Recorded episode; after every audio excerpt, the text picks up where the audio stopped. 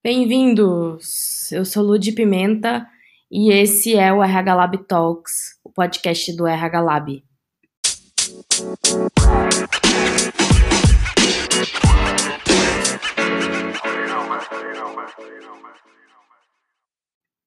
No último episódio de podcast daqui do RH Lab Talks, a gente começou a falar sobre as 10 principais tendências de RH para 2018. A gente falou de cinco tendências e a gente vai recapitular.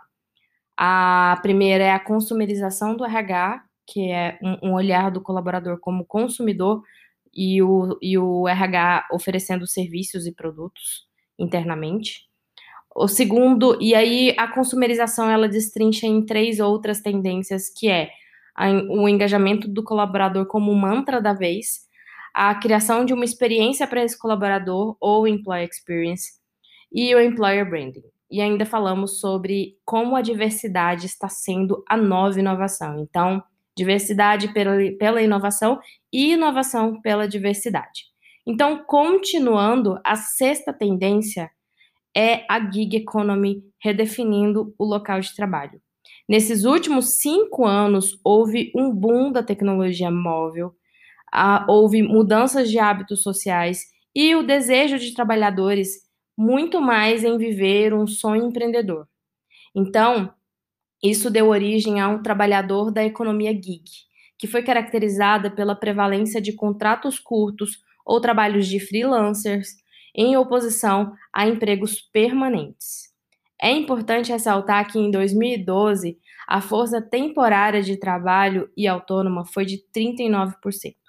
Eles estavam avaliando que esse número chegaria a 40% em 2020, só que já em 2017 já foi ultrapassado 44%. Então, está realmente em ascensão esse trabalhador da economia gig, que está forçando as organizações e os departamentos de RH, principalmente, a repensarem como que pode obter e desenvolver talentos não tradicionais.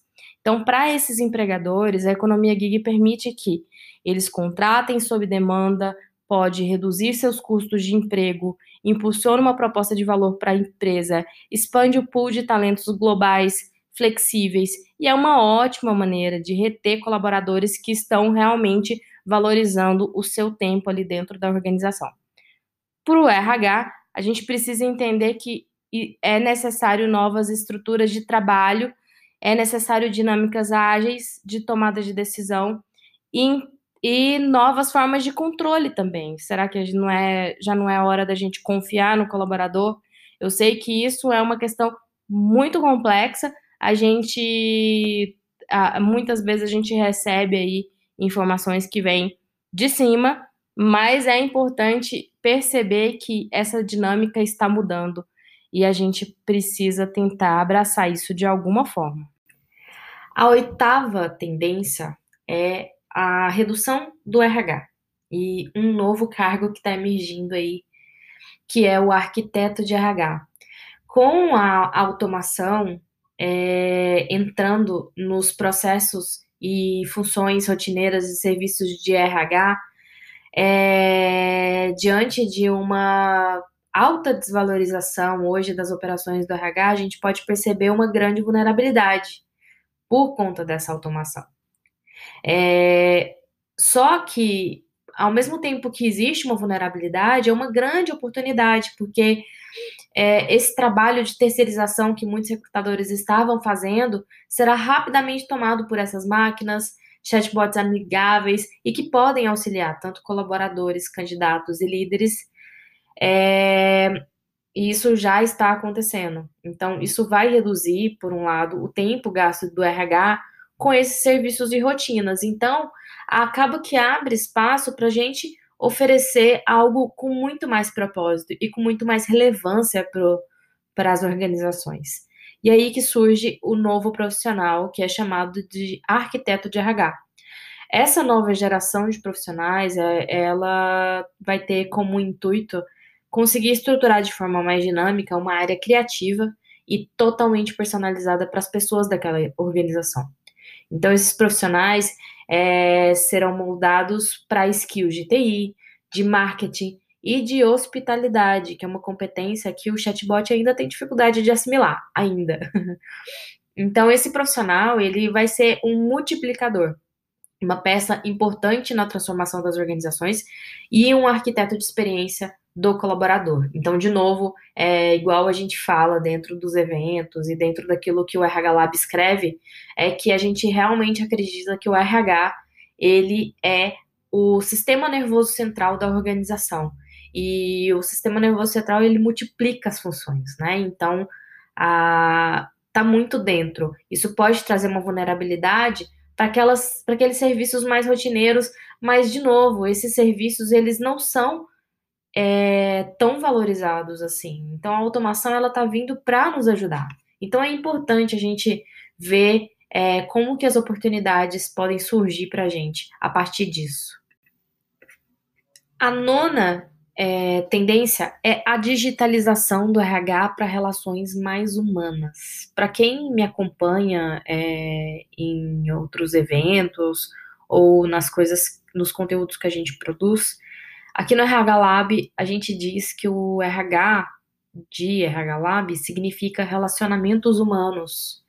É, a gente optou por deixar esse nome tão taxado, né, e é, tão desvalorizado às vezes, porque a gente é, quis criar essa identidade de fácil, de, de entendimento rápido.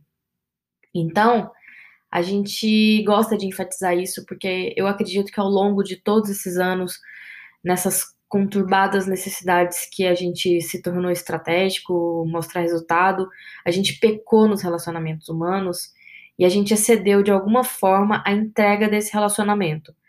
É, confundiram a área de RH com uma área que cuida, que mima, compra pão e contrata o pão e circo.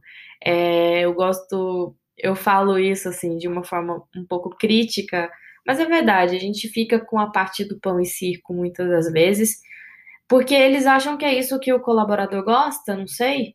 Então, com essa grande oportunidade de adotar soluções digitais para o RH, a gente tem essa chance de reduzir o que é rotina, trabalhar de forma mais objetiva e desempenhar aquilo que realmente deveria ser, deveríamos ser bons.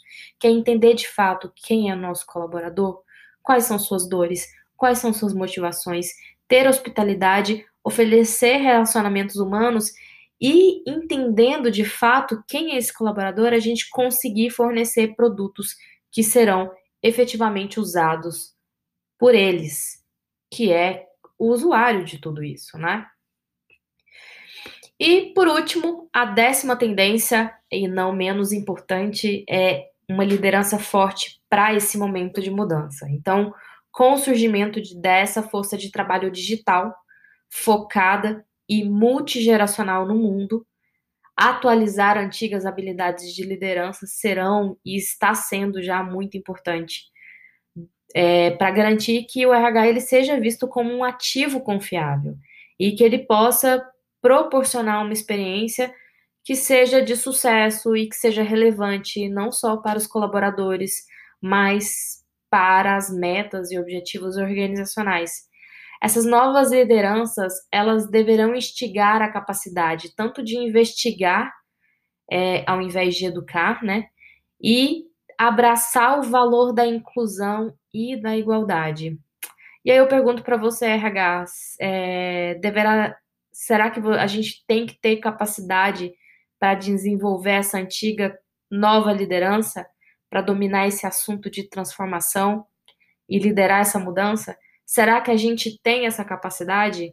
Eu acredito que sim, e eu acredito que a gente tá. Eu tenho visto os movimentos do RH que estão sendo muito interessantes. Então, não só os líderes de RH, a gente também tem essa responsabilidade de desenvolver essa nova liderança que está surgindo aí, abraçando inclusão, igualdade, mudança e abraçando a transformação.